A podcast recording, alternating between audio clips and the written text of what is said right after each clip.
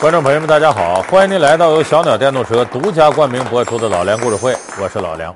我们这个系列呢叫《据说三百六十行》，就是结合影视剧啊，说说咱们这个社会上啊各个不同的职业，三百六十行嘛。有的职业呢，呃，现在有；有的职业呢是过去封建社会的，现在没了。你像今天咱们说这个职业，就是现代社会没了，过去有的什么呢？师爷。一说这师爷呢，咱们很多观众朋友可能先想到《让子弹飞》那个电影里头，葛优演的角色。哎，一见着这贾县长姜文演着张麻子，点头哈腰的，经常出些馊主意，把这个张县长往坏道上领，自己也是唯利是图，见钱眼开，最后下场随了自己心愿了，被炸的剩半拉身子，死在钱堆里头了。那么说，历史上真实的师爷是不是就这个形象呢？咱今天就结合影视剧说说历史上真实的师爷是怎么回事儿。师爷地位高，官员也得进三分，分工各不相同。他们又有多少种类？似救似不救，行善竟然也招骂。曾经风光一时的幕后诸葛亮，又为何会退出历史舞台？老梁故事会，师爷消失的智囊团。说师爷这个行当啊。非常古老了。那么咱们既得知道他是怎么来的，又得知道他是怎么没的。这个师爷在春秋战国时期啊就有，但那个时候呢不叫师爷。你看那阵春秋战国时候有很多有名望的掌握权力的人养门客，这个门客凡是有点层次的就被称为幕僚。幕僚是啥呢？说白了就是给主子出个主意什么的。你到幕僚这层次了，那就可以说叫师爷了。你看咱们以前有个典故叫鸡鸣狗盗，你别小瞧鸡鸣狗盗之徒，这也是师爷。是说的齐国孟尝君到这个秦国出使，结果被秦国给扣住了。说这怎么办呢？说得呀，通过秦王的一个妃子，让他给说两句好话。说这妃子喜欢什么呢？说喜欢那个狐皮大衣。哎，秦王宫里头有这么件狐皮大衣，可不归那个妃子。这个时候，孟尝君有个门客，说我没别的本事，我会缩骨功，我能顺狗洞钻进去，我从仓库里把大衣偷出来给他妃子。就这么，这位就缩骨功顺狗洞钻进去偷出来了，这为狗盗之徒。这不是他妃子说两句好话，秦王耳根子一软，秦王一软说：“让孟尝君回去吧。”孟尝君赶紧呐，如丧家之犬，漏网之鱼往回跑，怕过一阵秦王反悔，赶紧过关。可是来到这关卡这一看呢，天没亮。按照大秦律例规定呢，得是鸡鸣三更天才能放人。这鸡没打鸣呢，这守城的这官兵是不能给你放开城门的。这时候又有个门客说了，说是主子，我没别的能耐。我学鸡叫像，就这么的，他咯咯咯学两声鸡叫，看门的兵啊，鸡都叫了，怎么那么早啊？把大门打开了，孟尝君就跑了。所以这两位叫鸡鸣狗盗之徒。这个鸡鸣狗盗之徒在过去就师爷，就是他可以给主子出主意。当然有层次比他高的，那出的是等于呃齐家治国平天下的大计。说这是从春秋战国时候师爷这行就有了。给做官的、有权力的人出主意，什么时候没的呢？晚清总理衙门设立之后，总理衙门大家知道，一八六一年设立，在这之后呢，大臣张之洞上折子，建议清廷废除师爷制度。所以说，晚清时候师爷没了。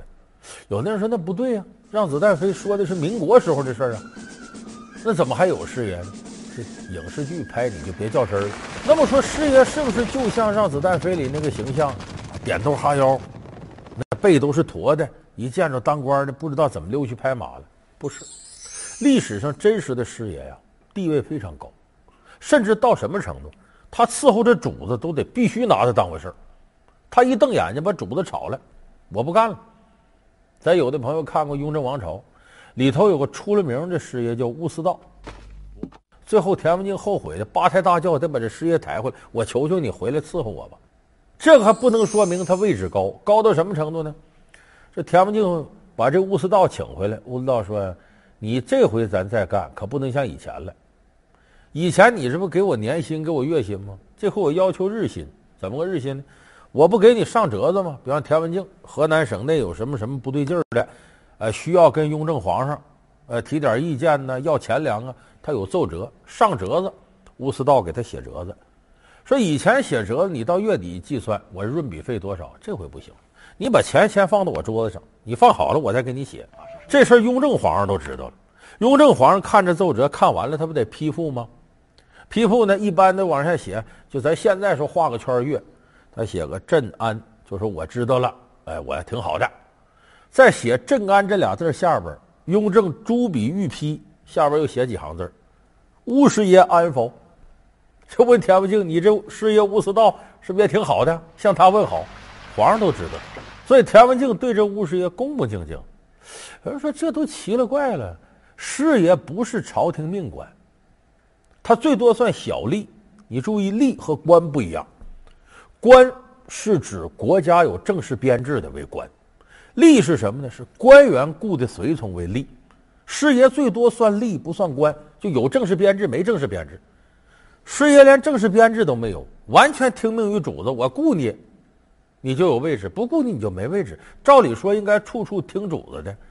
这怎么师爷还有这么高的地位呢？这是因为当官的离不开师爷。一个是一个好汉三个帮，你得有给出主意的。刘备能耐不小，不也得有诸葛亮吗？再一个，过去那当官的好多是父一辈子一辈，家里头有势力，还有的呢掏钱买的捐的官，他没能耐。那凡是上级考察对这官的政绩有要求的，他啥能耐没有怎么办？他身边必得有能干活的。所以这时候师爷就决定了一个官员。升迁这个前途，甚至包括怎么上折子，怎么摆平官场各种关系，什么时候该送礼，什么时候该要政绩，师爷要比当官的清楚得多。你看，咱们再说这乌思道，他能耐大到什么程度？他办过一件事就《让子弹飞》里也有这情节，就是从这儿得的灵感。这个乌思道呢，伺候田文镜的时候，田文镜治下有一个县城，三条河从这县城流经，所以这地方呢，河道多，交通网密集。水匪成灾，就在水上打劫的这个土匪多，过往的客商啊饱受其害，他就不知道这水匪来无影去无踪，从哪儿来的？再这么下去，当地这贸易没法往来了。所以这时候田文镜就着急，说这三条河都是我治下的交通要道，总出这个水匪之患，我这乌纱帽都不倒。说乌师爷，你给我想个办法。我说你甭管了，这事儿你交给我。咱们乌师爷来到这个县城了。到这县城之后呢，乌师爷出个主意，说咱们这个打水匪，可得有军火呀，你得刀枪剑戟都得有啊。这笔钱咱河南本来就穷，拿不出来。说这样吧，我打击这水匪为的啥？不为着你当地这些大户做买卖吗？减省你做买卖成本吗？你们得给拿钱。于是皇榜一张，告诉各位各大户土豪啊，你都得给我齐钱粮。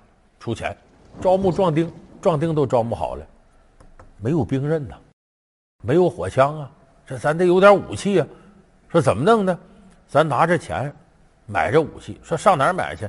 离此不远有个大集市能买，但也得走水路。这乌思道说这么着，我雇船，把这个十大箱银子往船上一放，买这个武器去，在水面上浩浩荡荡往前开。给老百姓气的，说这乌师爷真是个棒槌。为啥？你知道这地方水匪多，你带那么多钱，古人讲是财不露白呀，不能让人看着。你这让那些水匪看出来，你没等买武器呢，你先把你拿下了。果不其然，这几个大船十来箱这个银子，哗从水面上走，没走多远，一帮蒙着面水匪出来了，围着上船就把这巫师爷身边随从就那么五六个人给包围了。这巫师爷不慌不忙，从兜里掏出仨炮仗来，就咱们现在说的二踢脚，点着，咚咚起来了。这水水匪纳闷呢，干嘛庆祝？都听说这劫道的庆祝，没听说被劫的庆祝呢。这几声一响，这箱子噼里啪啦就开了。原来这箱子里不是银钱装的，装的是招募上的这些能打的、有功夫的壮丁，有那么二十多人。水匪才十来个，碰这些有功夫，嘁哩咔嚓把水匪全给拿下了。回来之后一审一问，说你们头是谁呀？谁指使你们干的？哎，就是那两个富豪。你看《让子弹飞》里不就有这场景吗？黄四郎黄老爷，周润发演那个，不也是养匪自重？其实那匪都是他养的。这《让子弹飞》这情节就是从吴思道身上的真事儿扒下来的。所以你看，过去那个师爷能耐相当大。有人说，这个当官的旁边必有一个师爷，说绍兴的师爷最厉害，绍兴师爷好。但是你可注意，不是像影视剧里似的，当官旁边就一个师爷。为啥呢？术业有专攻，一个师爷解决不了所有问题。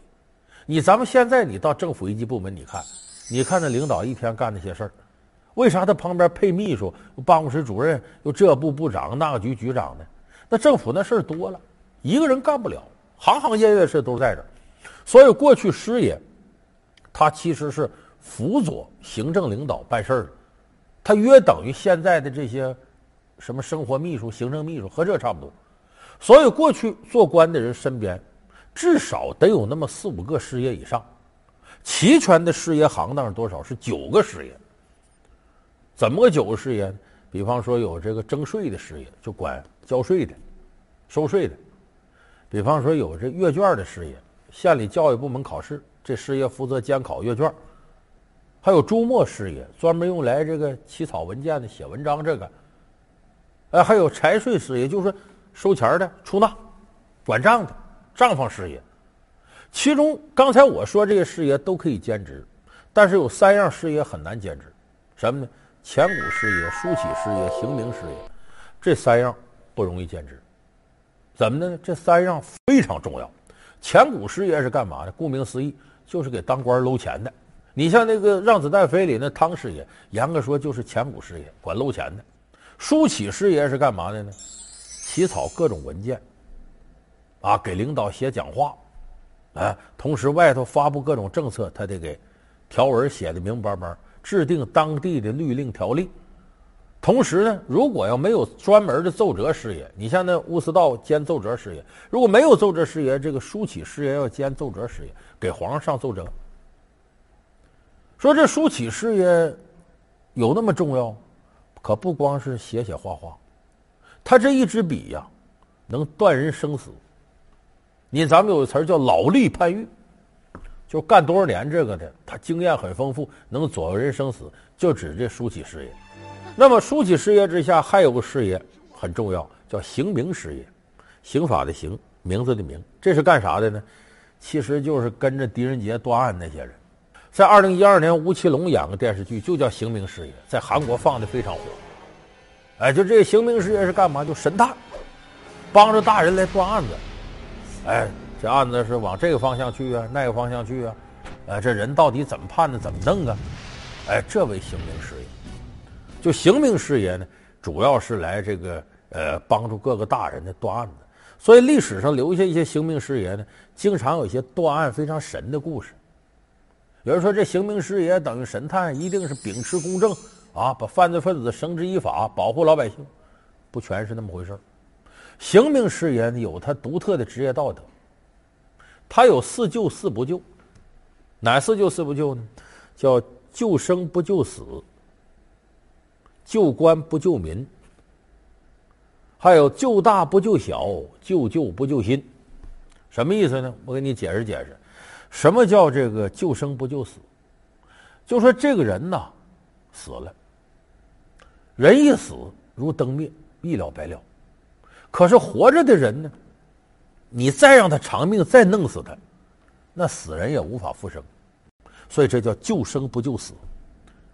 这第一个，第二个呢，叫救官不救民。这个什么意思呢？就减轻官员的责任，反正那人都死了，何必让官儿再跟着受罪？当然这是完全不合理的，这也是师爷生存之道。你要不护着官，谁护着他呀？所以这叫救官不救民。还有救大不救小，大官一旦受到责罚，兴师动众。还容易牵连很多人，他自己受到责罚也重。小官一旦受责罚，你官小，受的罚也少，所以小官能担得起，大官担不起，这叫救大不救小。所以这个他都是为了师爷平衡周边利益，他跟现代法治观念完全是背道而驰。所以到这个晚清时期呢，为什么把这师爷制度废除了呢？一个是西洋学堂引进了，培养了很多各方面专业人才，用不着来自民间的师爷帮助政府处理这些事儿。第二就是我刚才说这个师爷旧的思维观念已经跟不上这个飞速发展的时代了，他的理念已经过时了，那么这个职业相应的也就被淘汰。所以我们现在这个社会行业也是如此，你跟得上这时代，你就能发展；跟不上时代，你就被淘汰。而且一旦要有新的工种能够取代你了，你不可能再苟延残喘的维持下去。那咱们现在社会各个行当，你就看吧，互联网时代来到了，会很多行当都被淘汰。不是互联网逼的传统产业升级，而是互联网有的时候把传统产业直接逼进死胡同，你想不升级都不行。所以从师爷这个职业身上，我们也看到了那四个字的真正历史含义，就是与时俱进。过去的捕快和现在的警察看似相似，却有着怎样的大差距？破不了案子，自己就成了罪犯，这种惩罚机制是不是过分？不受尊敬，薪水低，他们却为何出手阔绰？四大名捕和六扇门的传说靠谱吗？捕快如何变成了那个样子？老梁故事会为您讲述：捕快不是好差事。